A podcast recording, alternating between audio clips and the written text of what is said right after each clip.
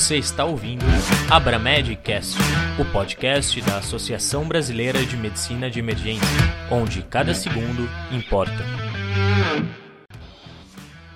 Olá, esse episódio do Abramedcast é resultado de uma mesa redonda do segundo simpósio catarinense de afogamento, realizado pela Liga Acadêmica de Medicina de Urgência, ALAMU, da Universidade Federal de Santa Catarina, com a Liga Acadêmica de Atendimento Pré-Hospitalar da Unisul Pedra Branca. Eu, Guilherme Rezener, fui o responsável pela moderação dessa mesa redonda. Sou médico do SAMU Santa Catarina e do Grupo de Resposta Aérea de Urgência. E tive o prazer de receber o Dr. Vitor Machado Benicá. Então, quem ouve o podcast já o conhece emergencista catarinense, com experiência no intra e no pré-hospitalar, foi quem efetivamente trouxe a Abramed para Santa Catarina. Dr. Fabrício Correia, médico emergencista catarinense, também trabalha no grupo aéreo, no grupo de resposta aérea de urgência e no SAMU, além da, do intra-hospitalar aqui em Santa Catarina. E além disso, ele tem a formação em fisioterapia. E fechando a nossa mesa redonda, Dr. Fernando Osni Machado, intensivista e pneumologista que trabalha na Universidade Federal de Santa Catarina, professor do, da universidade. Inclusive, foi meu professor e foi uma grande honra receber ele e moderar essa mesa. Então, sejam bem-vindos à nossa mesa redonda sobre afogamento. Então, vamos fazer nossa mesa redonda virtual aqui discutir um pouquinho sobre desafios no afogamento. Então, vamos começar o nosso casinho. Um masculino de 16 anos estava bebendo com os amigos numa cachoeira, um dia de sol, nesse nosso verão que está dando 38 graus na, na sombra agora. Foi desafiado a saltar da pedra, descobriu que era uma água rasa da pior maneira possível, quando deu um bico de cabeça e sumiu na água foi retirado após 10 minutos. Algum comentário quanto inicial ao caso? Acho que a, a provocação aqui foi né, aquela coisa, pô, 16 anos bebendo, não, tá errado isso, né? Mas a gente tem que lembrar que né, menor de idade também pode ter libação alcoólica e vai entrar na nossa estatística. Acho que a primeira coisa, esse nosso caso aqui, então, um paciente que tem um afogamento e provavelmente tem um TCE e um TRM. Fabrício, o que, que isso muda para a gente no atendimento pré-hospitalar? A gente não. Tem a questão do resgate, né? Que resgatar uma vítima, em geral, é... seja alguém segunda vítima. Né? E na água ali, a princípio, não tem muito o que ser feito com relação à, à restrição de movimento, tanto que o ATLS preconiza a parte de ventilação ainda no, no ambiente aquático, né? Pelo resgatista oferecer as ventilações ali de, de resgate, né? Para a gente no pré-hospitalar iniciaria aí a parte remover o da água, vou preocupar com a parte da cervical, né, além de todo o atendimento inicial ali do, do paciente afogado. Isso aí provavelmente vai sair um grau 6 aí, né, de, de afogamento. E eu vou me preocupar com a questão da, da estabilização da coluna por ter acontecido um mergulho em água rasa. Provavelmente tem um, uma lesão cervical aí associada. Acho que uma coisa que a gente pode ah, abrir um pouquinho o escopo, porque a gente está muito acostumado a pensar em restrição de, de movimento como o protocolo maca rígida e colar cervical, né? E é uma coisa que a gente estava comentando que talvez o colar cervical, principalmente se for mal, mal aplicado, pode piorar o neurológico desse nosso paciente, né? Vê alguma, alguma outra opção para a gente no pré-hospitalar? Estabilização manual, né? Até, até que consiga a definição aí do, de via aérea,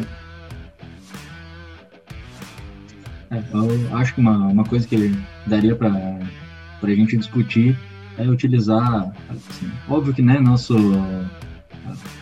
realidade SAMU, Brasil, a gente acaba utilizando muito a prancha rígida porque é o que a gente tem, né? Mas às vezes seria um paciente com mesmo uma maca clínica, a gente teria condição de fazer essa imobilização, né? Eu acho que o Fabrício, Guilherme, eu acho que ele chamou a atenção para uma coisa muito importante, né? Se tu não tiveres sozinho, né, no atendimento, né, delegar alguém para fazer essa tração cervical manual, acho que isso é muito importante, né? Agora, tão importante quanto é pensar, né? Pensar né, na possibilidade de trauma. Né? Se é algo que a gente está verificando, aconteceu, né? É, 10 minutos para resgatar já é muito tempo, alguém dormiu no ponto, né? Mas às vezes está só criançada lá, né? Esse pessoal também estava bebendo, né? Então, assim, pensar que alguém que mergulhou, que não voltou dentro dos próximos 30 segundos, tem alguma coisa errada, né? Então, isso é importante. E outra coisa que eu verifico também, que o pessoal do, né, das ligas tem ajudado muito, é tentar treinar o leigo, né? Tentar treinar o leigo para fazer o mínimo possível até que o resgate chegue, porque a, a, a gente treinado não vai estar tá ali, né, na, na, na, cena em todos os momentos. A gente tem tentado fazer aqui com nossa liga de, na, na Universidade de Medicina de Urgência algum treinamento dos estudantes de medicina já no começo e, e, e até algumas tentativas de, de treinar leigo. Mas é difícil no Brasil, sabe? Porque assim, o pessoal não acredita muito, né? Que essa é uma responsabilidade social de cada um de nós, ainda não sendo da área da saúde, saber um pouco, saber um pouquinho de suporte básico de vida para começar, porque é isso que vai definir, né? A qualidade da recuperação do paciente a médio e longo prazo. Se a gente chegar depois de 10 minutos, o cara já ficou submerso 10 minutos, né? E foi tirado da água, né? É, é, é, e feito tudo quanto é manobra da mais absurda possível, fazer o cara sacudir e tá ferrado, né? Então, Isso é uma mas... coisa que a gente estava tava conversando no, no grupo da Abramed essa tarde, né? Que a partir do momento que você entra numa formação da área da saúde, seja medicina, enfermagem, físio, qualquer coisa assim, você vira referência para a família. E qualquer, qualquer coisa vão te chamar. Então, eu particularmente concordo com o professor que BLS, Stop the Bleed, esse tipo de coisa deveria ser no, uma formação já no começo Nossa, da faculdade. Né? É, idealmente para toda a comunidade, né, na verdade. Ah, sim, sim, sem dúvida. E, Vitor, esse paciente nosso ah, não tinha SAMU lá na cidade, tiraram da água, jogaram no carro levaram para o pronto-socorro. O fato de ele ter mergulhado em água rasa muda alguma coisa no nosso atendimento? Primeiro de tudo, eu acho que tu caprichou no show de horror aí, nessa, nesse caso, assim, né? Quando, quando o Spitzman disse que 95% dos afogamentos são de causas evitáveis, ele elenca uma série de fatores do motivo e praticamente colocou todos eles dentro de, uma, de um caso só, né? É, bebida alcoólica, mergulho de cabeça, sem verificar a profundidade da água, enfim, é, lugares que não são é, é adequados para o banho e menores sem acompanhamento de adulto, assim, né? Então, é, como 95% das causas são evitáveis e a gente tem né, um, uma série de diminuição de causas de afogamento no Brasil, muito disso é pelo trabalho do Corpo de Bombeiro, né? É, a expansão do, do, serviço de guarda-vidas, para não só para a região litorânea, mas também para a região do interior, que, que tem muito é, questão de rios e cachoeiras, como é o caso, né? Mas, é, enfim, dando a minha contribuição à, à história, a pergunta era sobre o fato de não haver SAMU ali, né? Chegou no pronto-socorro, contaram essa história para ti que tiraram da água, jogaram no carro e levaram. Tu vai ter algum cuidado extra, no... alguma coisa diferente com essa história? Bom, a, a ideia especificamente, né, a história ela já veio até de alguma maneira bem contada, é, à medida que a gente ainda tem algum, uh, alguma oportunidade, a gente tem que imobilizar é, esse paciente com colar cervical, principalmente se ele chegou trazido por algum, por algum familiar ou algo nesse sentido e mesmo que a gente tenha um ambiente é, atrasado da imobilização, ali na, na entrada do pronto-socorro, a gente precisa considerar esse paciente, como qualquer um paciente por, por trauma e rebaixamento, como um possível TCE-TRM, assim, né? Então a indicação dele vai ser a partir do 0 a 0 ali até que a gente possa descartar, mobilização em bloco, né? É, muito se fala assim sobre a maca rígida, vai permanecer durante o hospital inteiro sobre a maca rígida? Não, né? Mas ele tem que ser encarado como paciente que ele tem uma possível lesão, então ele tem que ser encarado é, com uma, uma, uma mobilização adequada para isso e o colar cervical colocado no momento da, da chegada, assim, né? E é, em se tratando da possibilidade de TCE, TRM e ainda assim o afogamento, eu acho que a garantia da via aérea nesse caso aí, ela vai ser a, a questão primordial nesse paciente aí, né? Uma via aérea definitiva, robusta, porque esse paciente vai precisar bastante aí da, do auxílio é, do Fabrício fisioterapeuta, não só do Fabrício emergencista.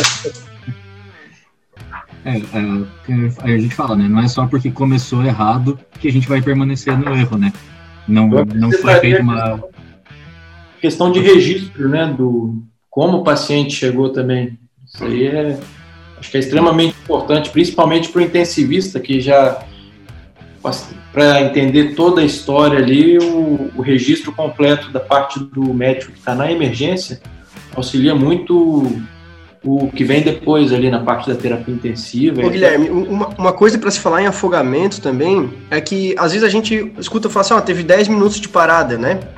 10 minutos de parada é, dif é diferente de 10 minutos de afogamento, assim. É, existe uma, um, uma física, uma cinética que envolve o afogamento, que nem sempre esse paciente ele vai parar é, naquele primeiro minuto, né? Ou enfim, às vezes no último minuto. Então, existe uma cinética que envolve até mesmo a condição física do paciente antes de ele parar em assistolia, né, que é a parada do afogamento.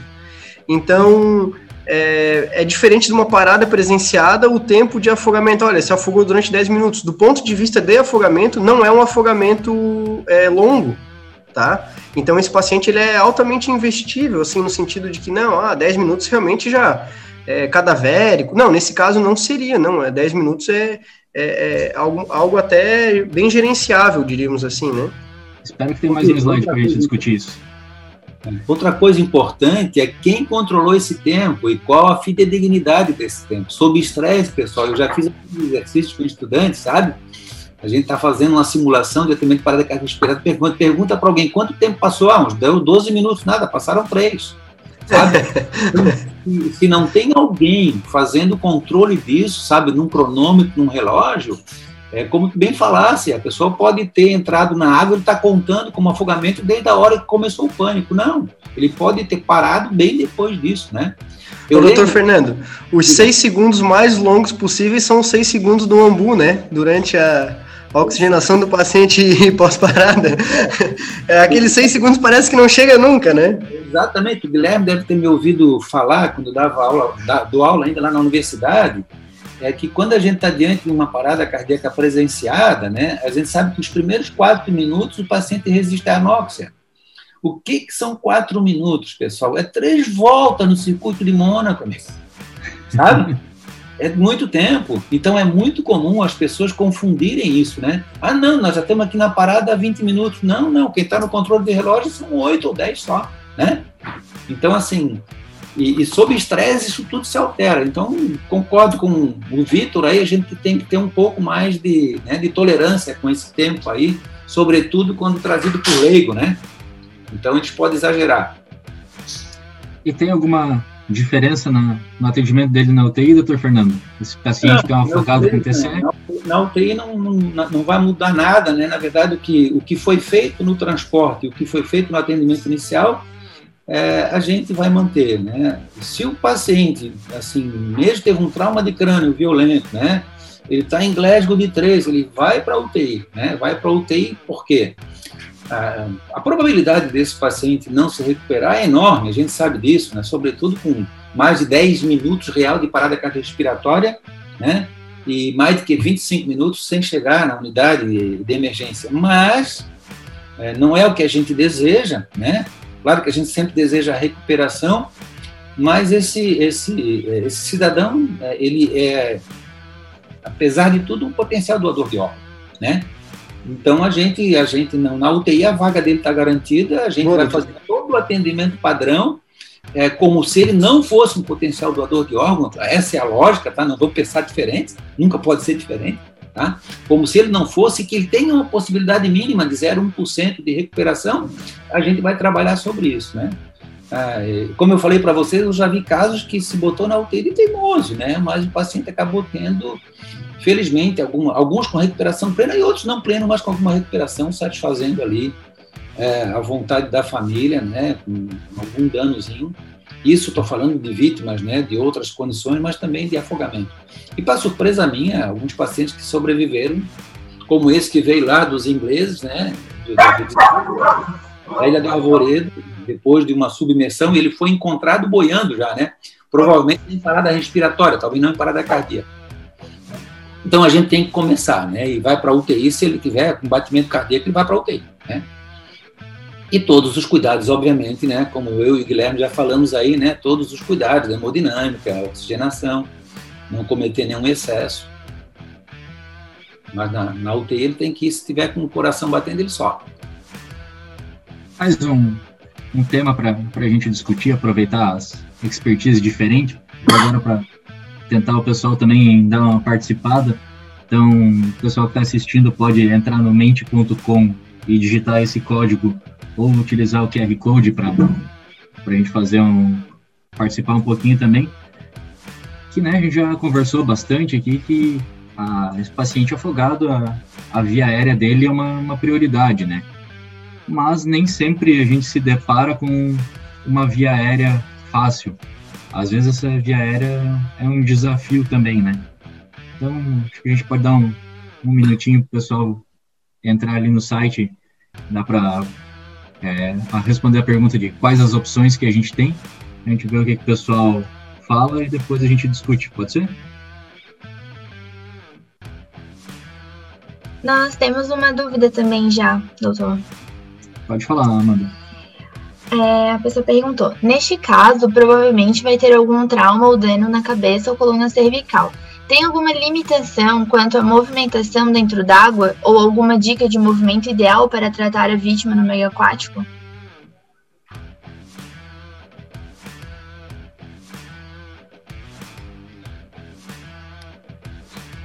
Essa é uma pergunta, acho que mais para o pessoal do, do bombeiro, do resgate em si, mas até onde eu sei, não tem nenhum dispositivo, nem nada que seja feito para restringir o movimento na, na, ainda na água, né? Até porque a gente está pensando que a prioridade desse paciente é a via aérea. Óbvio que a restrição ali é importante, é uma lesão importante, mas nesse momento a gente está pensando mais na, na vida do paciente do que no, Hum, só, só complementando, Guilherme, geralmente, né, quando tem associado o trauma de crânio ou coluna, é, é, água rasa. Então, o paciente é facilmente retirado da água, né? Felizmente, isso é muito pouco provável que o indivíduo vai ter um trauma de crânio ou um trauma de coluna cervical com mais que 2 metros de profundidade, né? A não ser que esteja se jogando de 30, 40 metros de altura, né? Então, é muito pouco provável que aconteça isso.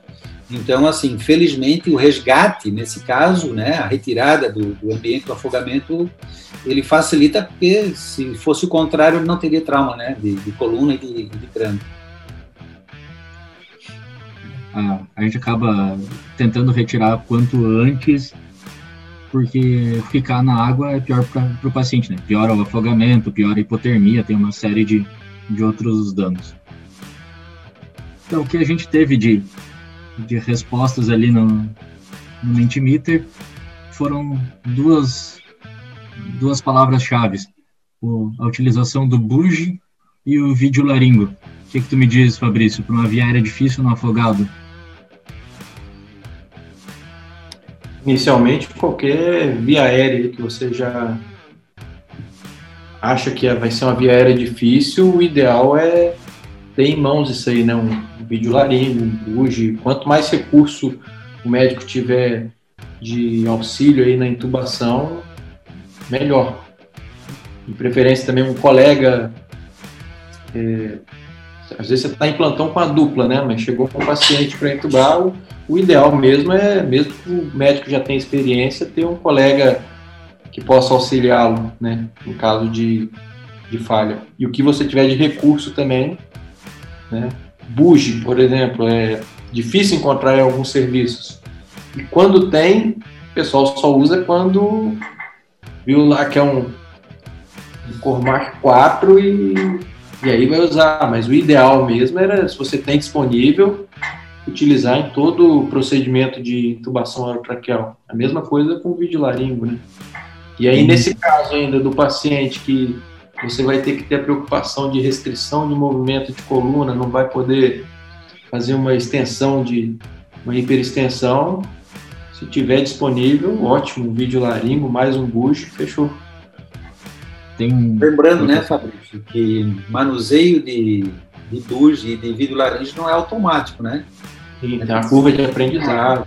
É, é preciso treinar. Eu, eu assim, eu, eu, lembro de alguns colegas já muito experientes, né? A gente da geração que não tinha esses dispositivos, não foi a, treinado e eles relatam assim, né? Quando vão tentar usar o vídeo laringe uma primeira vez, é uma confusão, sabe?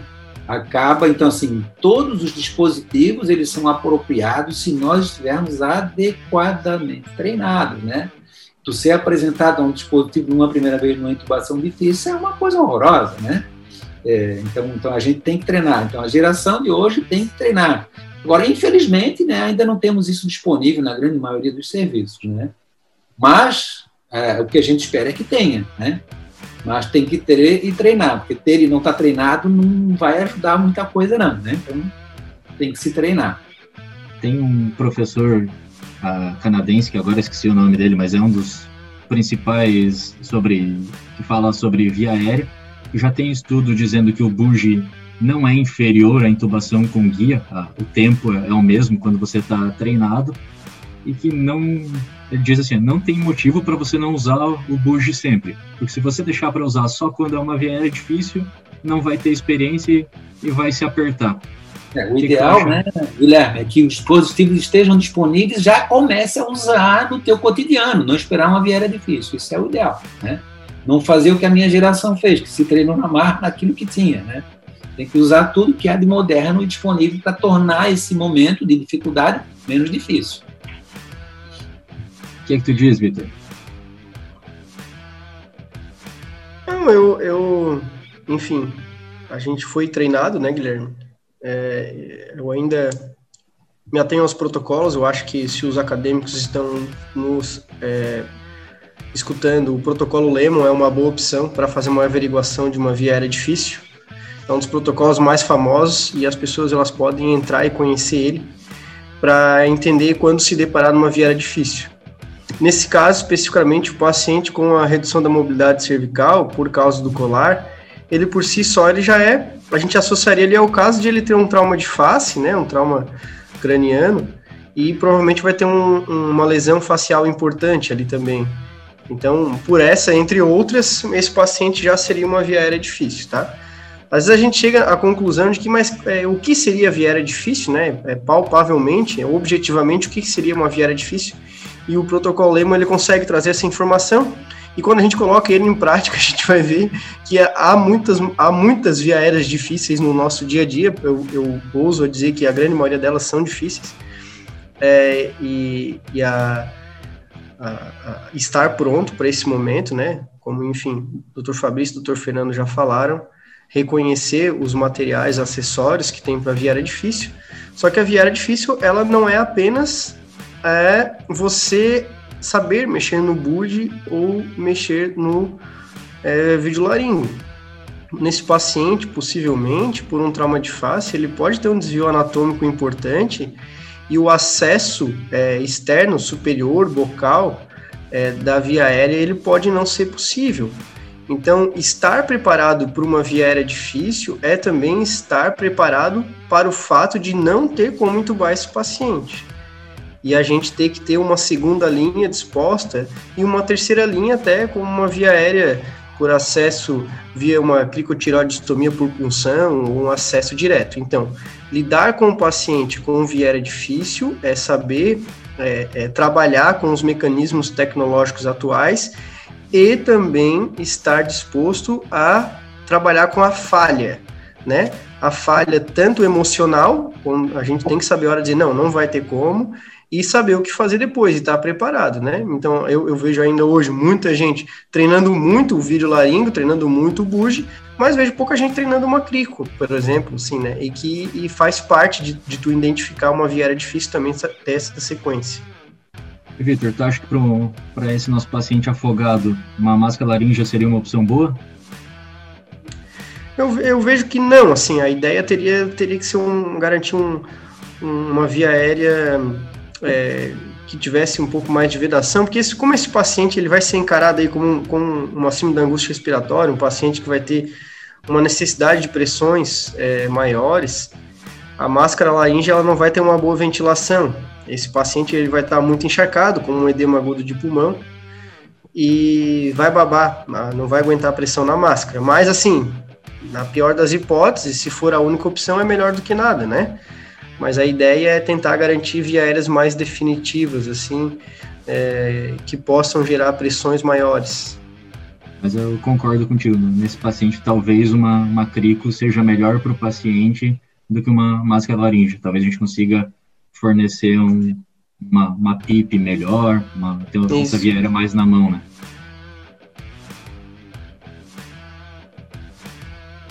E outro assunto que ah, o, o, Fabrício e o, o Vitor já, já sei até qual vai ser a resposta, né? Mas ultrassom tem espaço no, no afogado? E aí, Fabrício, o que, que tu me diz? Mas ultrassom tem espaço em qualquer lugar. Deveria estar em, em todos os serviços de, de assistência médica né, emergência. Ele é bem-vindo desde confirmação de uma intubação, né?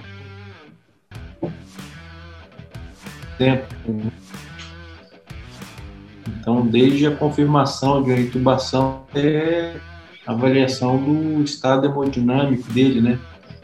É, então, cava inferior, como que está a contratilidade cardíaca, ver se não tem nenhuma outra lesão associada, às vezes até um pneumotórax. Tá? E a avaliação do parênquima também, né? Pulmonar. Acho que é uma. Hoje em dia não, não tem mais emergencista sem pensar em, em ultrassom, né? Eu acho que a geração de quem está agora trabalhando, já começando a trabalhar, o ultrassom é o estetoscópio do meu tempo, sabe?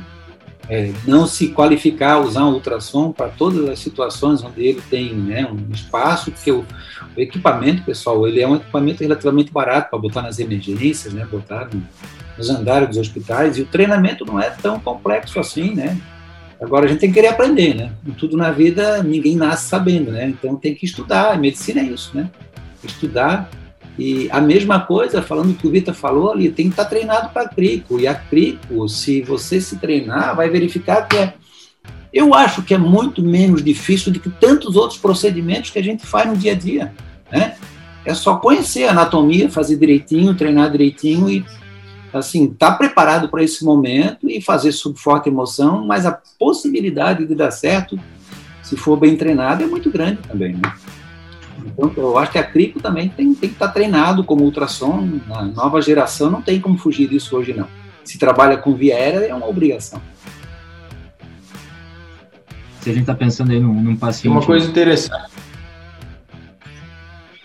Por exemplo, ventilação mecânica, na né? parte de graduação na fisioterapia. O ventilador é o terror da galera que está se formando. A parte médica, às vezes também, né? O cara fica apavorado e vai ler, estuda um monte de coisa até você pegar e colocar a mão no negócio e ver que não é aquele bicho de sete cabeças. Eu sinto a mesma coisa com relação ao ultrassom na formação médica. O pessoal meio que tem um receio ali, mas depois que você coloca na ultrassom ali, põe o acadêmico para fazer, mostra as janelas, aí o cara dá uma relaxada e vê que não é esse bicho de, de sete cabeças. Né? Fabrício, o pessoal mistifica muito, sabe? Algum, alguns professores mistificam muito, tem um grau de dificuldade, e o aluno fica com medo de tentar fazer, né? Ultrassom é a coisa mais óbvia. Bota o transdutor na mão do indivíduo, né? Bota o transdutor e vai treinando. Eu sei alguma coisa de ultrassom, não sei nada, tá? Mas, assim, vi alunos, enquanto eu estava ali nos últimos anos trabalhando na, na, na, residência, o R1, depois de três, quatro meses, rapaz, já fazia...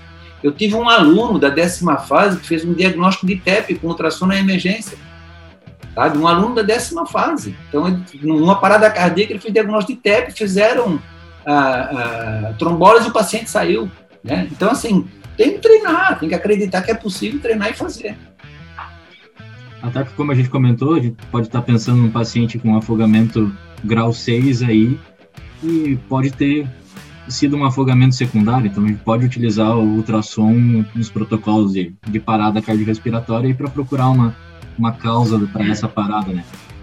E até o paciente com, com TCE, a gente tem como avaliar a bainha de nervo óptico para pensar em edema intracerebral, mais uma coisa que mais uma utilidade do ultrassom. Eu acho que o, o Vitor não um dos maiores entusiastas também do ultrassom, né, Vitinho? Sim, cara, tenho levantado essa bandeira. Eu, eu acho que não preciso nem mais comentar sobre o ultrassom, depois do Fabrício e do Fernando, mas eu quero criar essa hipótese desse caso para vocês, discutindo o caso. Imagina esse paciente, ele com um shunt alto, porque tem uma lesão alveolar importante, está fazendo, é, enfim, chega paciente potência com uma saturação baixa e tem uma troca alveolar muito baixa, muito prejudicada pela água que está lesionando ali o alvéolo dele. Esse paciente, ele tem também um TCE associado. Ele precisa agora que a gente é, infunda volume nele porque ele está hipotenso ou ele precisa que a gente aumente a PIP porque ele precisa aumentar a troca? É uma coisa que, assim, no calor da hora, eu não, ve, eu não vislumbro outra opção do que o ultrassom tá te falando isso, como disse o Fabrício, avaliando VAK, avaliando contratilidade cardíaca quem vai poder te dar essa, né, essa resposta meio que imediata da, da dinâmica, da hemodinâmica do paciente é o ultrassom. Assim. Então eu, eu, eu sou, enfim, entusiasta, né? Levo ele para os congressos, né? Adquiri o meu próprio ultrassom porque também faz parte do meu trabalho e levo ele comigo e, e ele tem dado respostas que são é, de desfecho muito positivo, assim, tá? Por outro lado, por outro lado, é, ainda não há na literatura mundial uma validação de que o uso do ultrassom ele tenha é, diferença de mortalidade no atendimento da emergência, assim, tá? Então, ainda ser um, um bom médico é o que é diferencial, com ou sem ultrassom. Uh, mesmo, mesmo que eu tenha que eu esteja advogando a favor dele, assim, tá? Mas é, o ultrassom talvez ele te dá a certeza daquilo que tu já sabia, assim, ele é uma prova real. Mas é, é, ele é, não pode, não deve ser assim, pelo menos, o imprescindível assim para fazer um bom atendimento. Como qualquer exame, é exame complementar, né?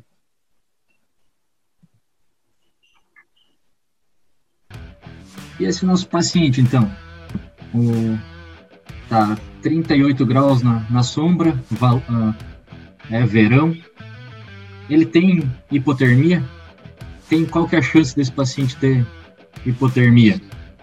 O que, que vocês me dizem? Tem algum alguma diferença no tratamento, prognóstico? Fabrício.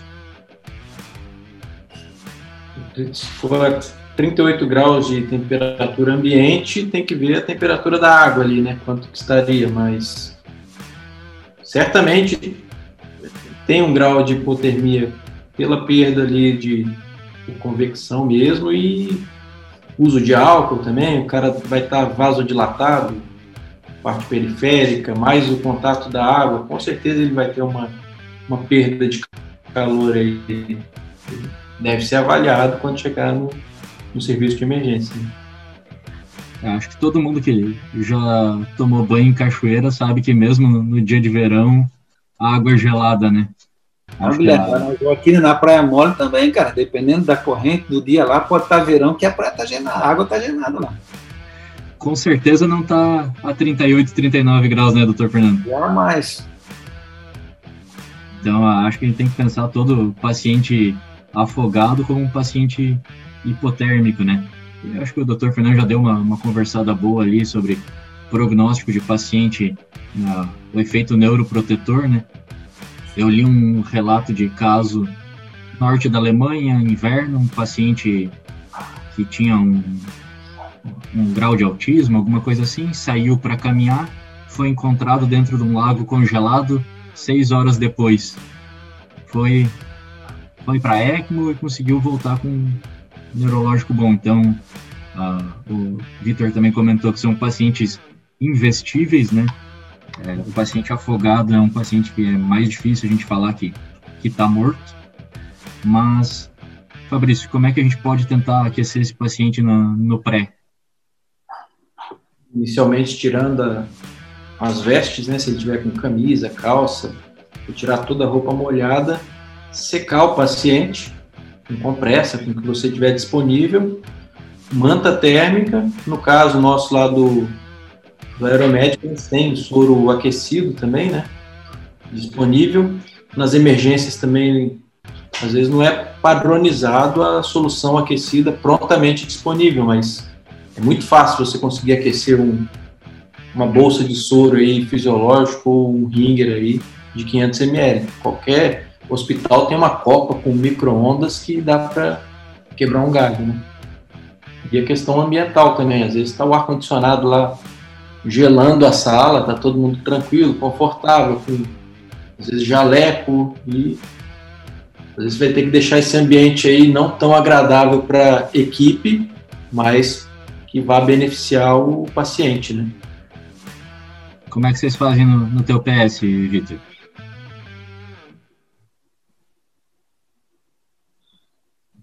É, eu queria antes fazer um, um comentário, é, ainda em cima da, do investimento do paciente. Normalmente, as causas é, de chegada ao PS por afogamento, e a gente aqui também é litoral, ela tem uma correlação direta com o paciente hipotérmico, assim, tá? Eu não sei se pode se pode se chamar de vantagem, mas o fato de o paciente estar hipotérmico, ele tem uma certa vantagem em relação ao dano neurológico cerebral.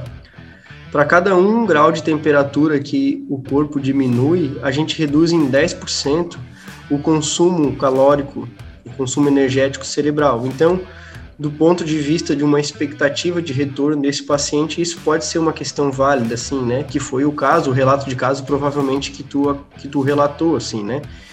É, ficou é, bem gelado, né? Graças a Deus não morreu por isso, mas por outro lado acabou tendo uma neuroproteção por isso, né?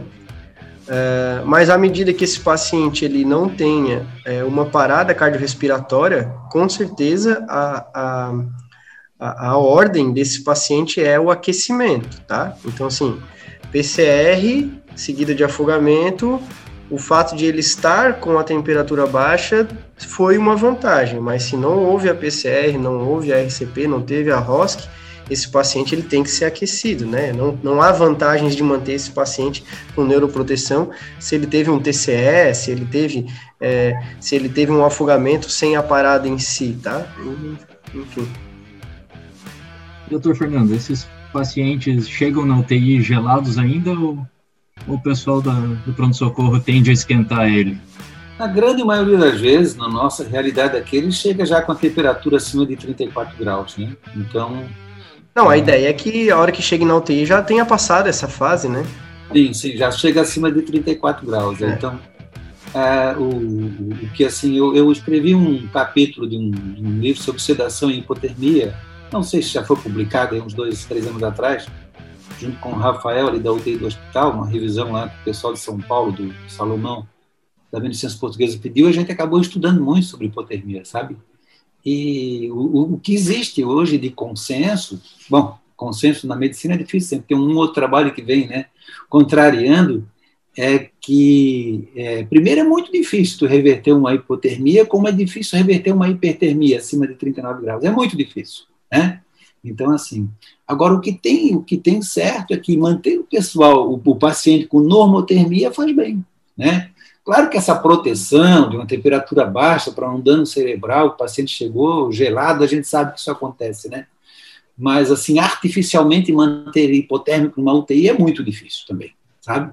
Não, é não doutor, é, a gente também não mantém o paciente hipotérmico aqui. É, é só uma questão assim de talvez tenha sido uma vantagem dele não, e não, porque ainda vale a pena investir, né? A gente também não, não dispõe de meios aqui de manter o paciente hipotérmico. Na medida em que ele é hemodinamicamente ressuscitado, em que ele, ele é muito difícil que ele fique também muito tempo hipotérmico na nossa realidade, né? Vindo uhum. de, das temperaturas do nosso ambiente, né? Obviamente que lá no frio do Canadá, do hemisfério norte, a coisa é um pouco diferente, né? É, até então, o próprio, o próprio ACLS é, 2018 ele, ele trazia né, a indicação de, de indução da hipotermia no paciente ROSC, assim.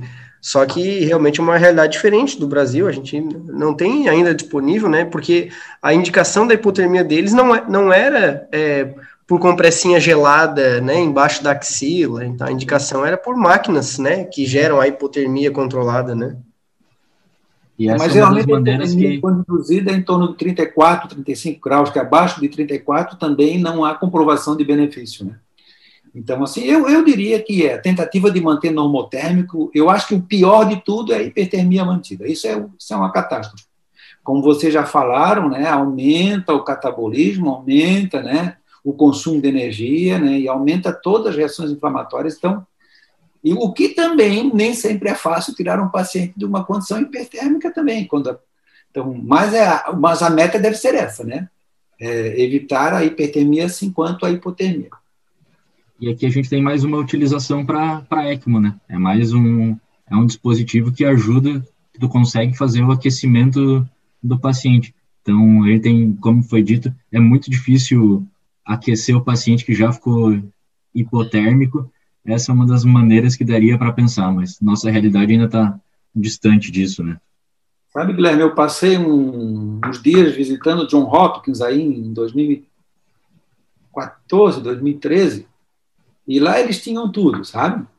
Eles tinham ECMO, eles tinham ventilação de alta, alta frequência, né? E eles têm uma cidade, Baltimore é uma cidade que no frio realmente faz frio, né? E aí eu perguntei para eles lá, né, com qual frequência eles utilizavam ECMO na, numa UTI, que é do Roy Brown, você deve ter lido algum estudo dele de ventilação mecânica. Ele, olha, Fernando, a gente usa umas 10 a 15 vezes por ano. O John Hopkins, né? Aí eu pergunto, mas por quê? Alguma limitação? Não, o custo não tem limitação, é indicação mesmo, né? Então, assim, a grande maioria dos pacientes em insuficiência respiratória acabam melhorando antes disso, né? Claro que isso mudou um pouquinho quando a, gente teve H1N1 que viu que pacientes sob ECMO, né, tinham um benefício, né? Agora, né, na, no corona não, não, não, vi nada dizendo de benefício do uso de ECMO, né? E para algumas condições excepcionais, assim, realmente tem indicação. É, mas qual o grande problema é o custo, né? Cada vez que tu bota um paciente no ECMO, tu vai custar uns 70 mil reais. Né? Quer dizer, os dispositivos ali de colocar um paciente em ECMO vai custar uns 70 mil reais na nossa realidade. Né? E para nós, é, a dificuldade é isso, né? Os dispositivos já estão bem simplificados, né? Eu tenho uma foto numa aula que eu dou sobre terapias de resgate na Nassara, que um paciente está em ECMO andando no corredor, com ECMO instalado, né? Então, assim, os dispositivos melhoraram muito mais, eu tenho também uma foto da primeira ECMO instalada em São Francisco, em 1974, que é uma sala de uns 30 metros quadrados e vai botar todo o aparelho ali, né? Essa evolução existiu, mas infelizmente para a nossa realidade, a gente vai evoluir para isso, né? Com um pouco de atraso, né? Mas para a nossa realidade ainda é muito caro. Aqui em Santa Catarina foram feitos dois transportes aeromédicos de paciente com, com ECMO, um com avião e um com helicóptero. E outra coisa, um, acho que um desafio que a gente tem, o nosso afogamento ali, ó, o grau 4, então, um paciente com bastante água no pulmão e hipotenso. O que, que a gente pode lançar a mão? Acho que o doutor Fernando já deu uma, uma boa falada na aula dele, mas o que, que nós podemos fazer, hein, Fabrício? A gente faz volume, droga vasoativa, no pré a gente pode fazer isso? Então, lembrar também do aquele primeiro caso do cara que mergulhou em águas rasas, fazer o diagnóstico diferencial também com outros tipos de choque, né? Às vezes o cara tá num choque neurogênico ali, você tá achando que é outra coisa. E uma avaliação já pensa no ultrassom na mão quando fala em hipotensão, né? E ver grau de hipotensão, se vai se ele é um potencial respondedor aí a, a volume, né? Se vai ser necessário o uso de, de droga vasoativa, né? Uma, uma nora, avaliar a contratibilidade cardíaca dele também, porque uma hipóxia prolongada aí também pode ter uma lesão cardíaca extensa pelo tempo de evolução. Às vezes o cara evolui uma PCR, voltou e está fazendo um choque cardiogênico também. Aí vai variar de caso a caso. Né? É, acho que o Dr. Fernando até comentou, né, que a gente pensa, pô, o cara tá afogado, tá cheio de água, vou dar mais líquido para ele. Mas ele pode estar tá depletado mesmo tendo ficado tendo cheio de água, né? Então, Vitor, alguma outra droga que a gente use no pronto-socorro? Ou a boa e velha Nora?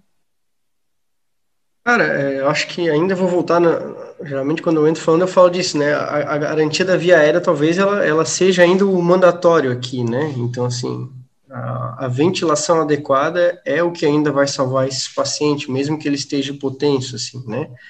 A opção é, de uso de cristalóides ela é válida, sim, mas analisando a fisiopatologia do afogamento, esse, esse paciente ele precisa reduzir o chante e ele precisa aumentar a troca para melhorar também né, a, a contratilidade cardíaca, para tirar a hipertensão pulmonar.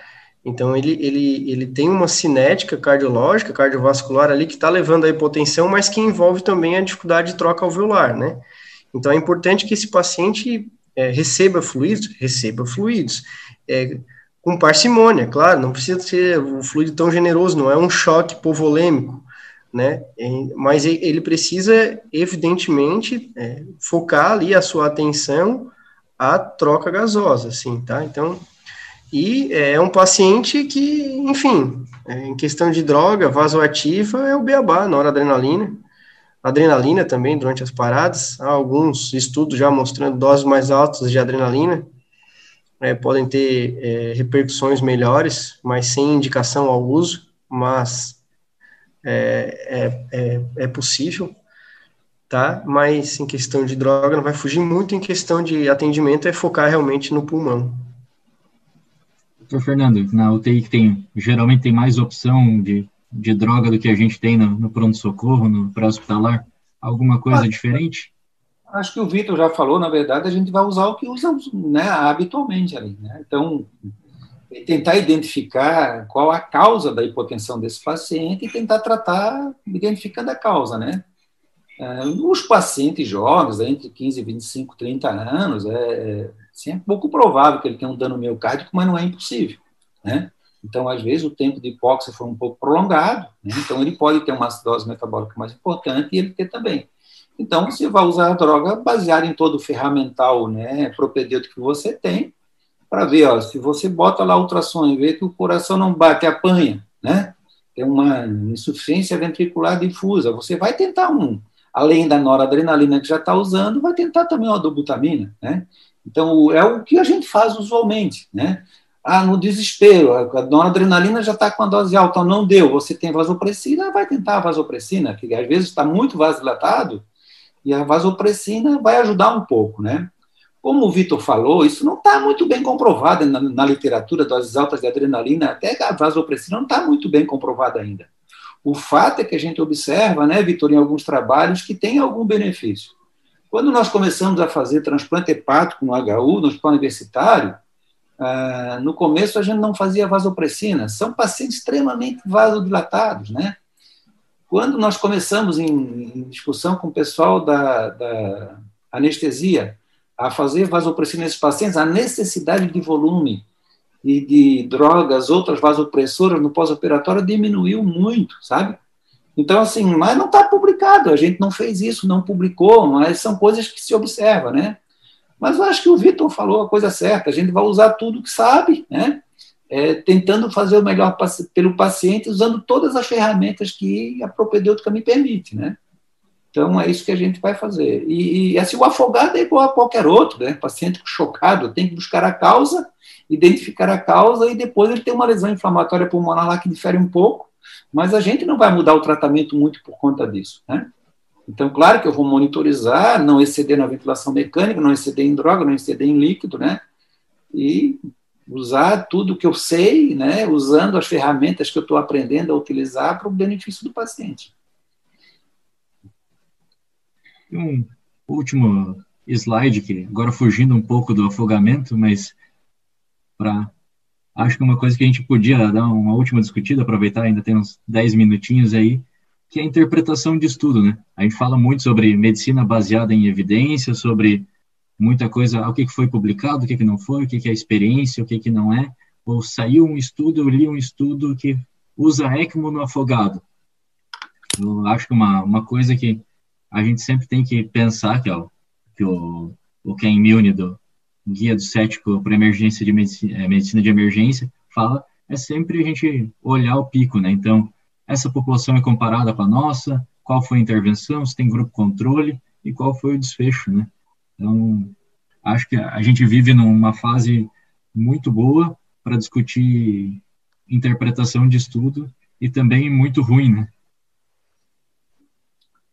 Eu, eu, gostaria de falar sobre isso, Guilherme. Isso é um assunto que me interessa e me, me, me, me cativa muito, né?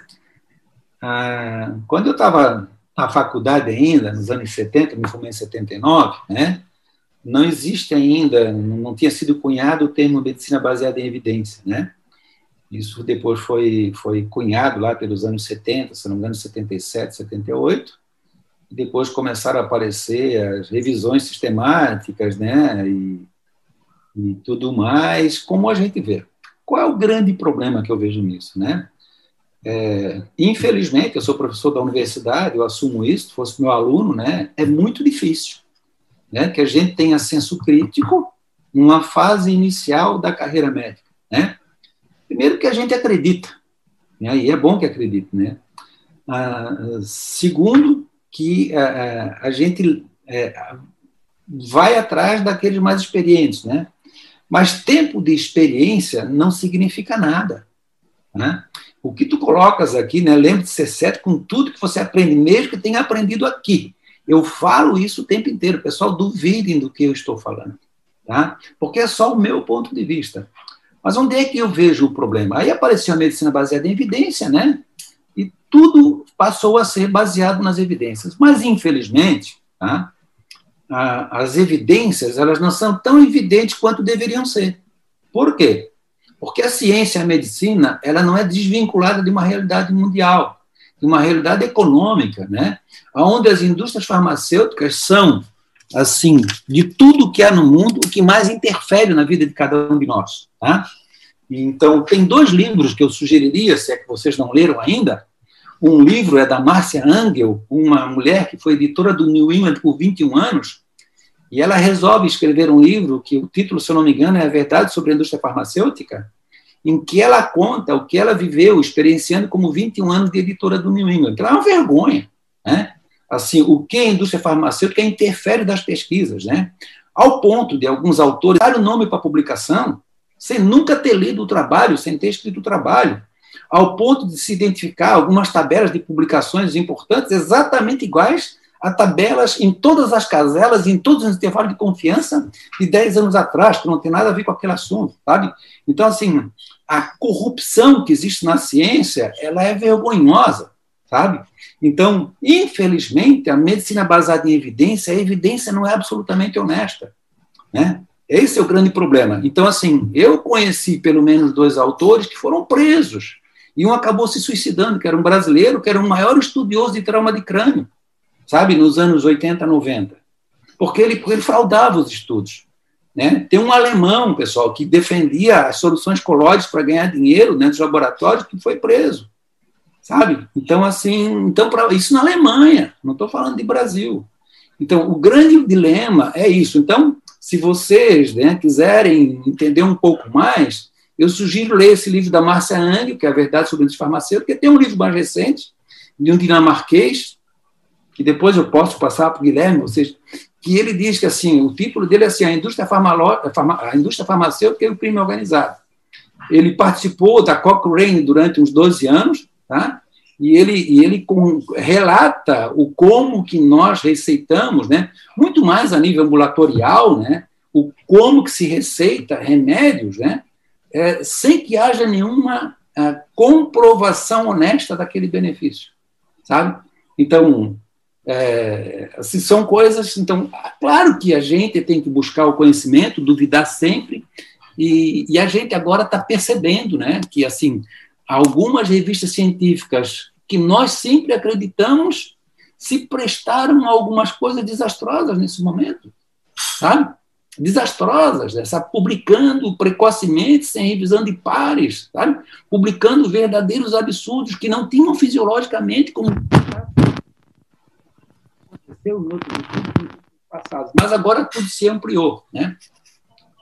E o mais triste é, é, é, verificar que algumas pessoas acreditam nisso, né? Assim, então eu acho que é, vocês vão viver um momento histórico a partir dessa pandemia, o quanto a medicina e a ciência se deixou avacalhar, né? Por algumas expressões precipitadas. Eu não estou defendendo nenhum dos dois lados, tá? Assim, eu acho que assim os excessos sempre estão errados, os extremos sempre estão errados, né? Então, o quanto a, a, a, assim, a gente se deixou é, avacalhar nas interpretações de estudos nesse momento, que é um momento importante da pandemia. É. Eu acho que pior do que avacalhar a interpretação é muita uma, uma cultura de ler o abstract e a conclusão sem ler a metodologia, não, né? Não entender como o trabalho foi realizado, exatamente, né? Assim, e, e esse é o problema, né? Do senso crítico que falta, né? Alguns profissionais para ler e interpretar, né? E aí, ah, não, mas sai, ah, mas porque o fulano que foi meu professor falou, cara, não é porque o cara foi teu professor que ele é, que ele é o dono da verdade, não é porque o cara né, fez alguns estudos alguns anos atrás que ele é o dono da verdade hoje. Não, duvidemos sempre de tudo aquilo que está sendo dito e também do que está sendo publicado, né? Então eu sugiro esses dois livros aí, se vocês têm curiosidade, assim, seria interessante ler. Algum comentário, Fabrício, Vitor? Cara, eu queria dar o, os parabéns aí do desse tema aí do afogamento, tá?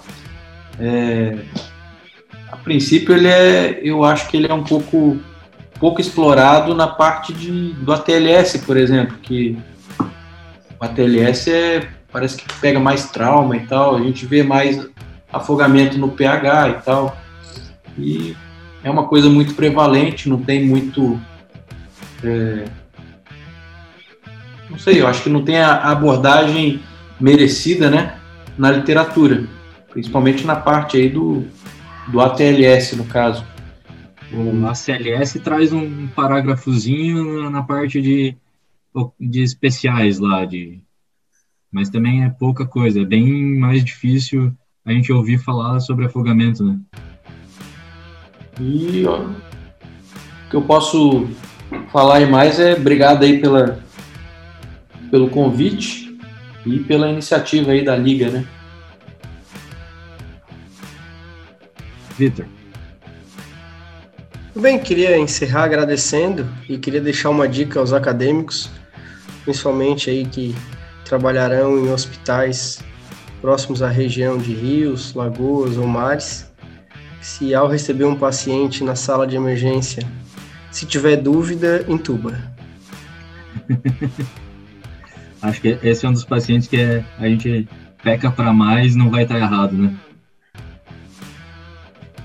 Fernando. Não, eu queria agradecer a oportunidade aí e as meninas fizeram o convite de conhecer o Vitor e o Fabrício. Vejo que tem jovens aí com muita, né, muita vontade, muita disposição de fazer uma medicina melhor do que a minha geração fez, e é isso que eu de fato espero de vocês, sabe? Assim que vocês consigam fazer melhor, e é assim que tem que ser, né? É, com esse interesse de aprender as novas tecnologias e de ensinar. Já vejo que o pessoal já está ensinando aí com boa qualidade, né? E de rever o Guilherme, que há algum tempo que não via, né? Um ex-aluno, e vendo agora que já está fazendo o papel de professor, a gente, pessoal, na medicina sempre está ensinando, tá? E também sempre está aprendendo. Né? O dia que a gente deixar de aprender, também não pode ensinar, né? Porque isso muda todo dia. E para mim é sempre um prazer estar com vocês aí e aprendendo com essa gurizada nova, né, essas novas modalidades aí, a forma de encarar um novo mundo que se desenhou a partir do ano passado e que espero que volte à normalidade tão logo seja possível para a gente fazer esses encontros presenciais, né? Que eu acho que é muito mais agradável do que pela rede, embora seja uma, uma tecnologia que jamais abandonaremos. Obrigado a todos. Com certeza, também queria agradecer os três a terem aceito o convite de participar dessa mesa redonda virtual. Sem dúvida ia ser melhor se a gente tivesse no, junto para poder trocar uma ideia mais, mais natural, mas acho que foi deu para a gente discutir bastante coisa, conversar e acho que dá para ver que né, todo mundo mais ou menos alinhado. E isso aí. Muito obrigado a todos pela participação.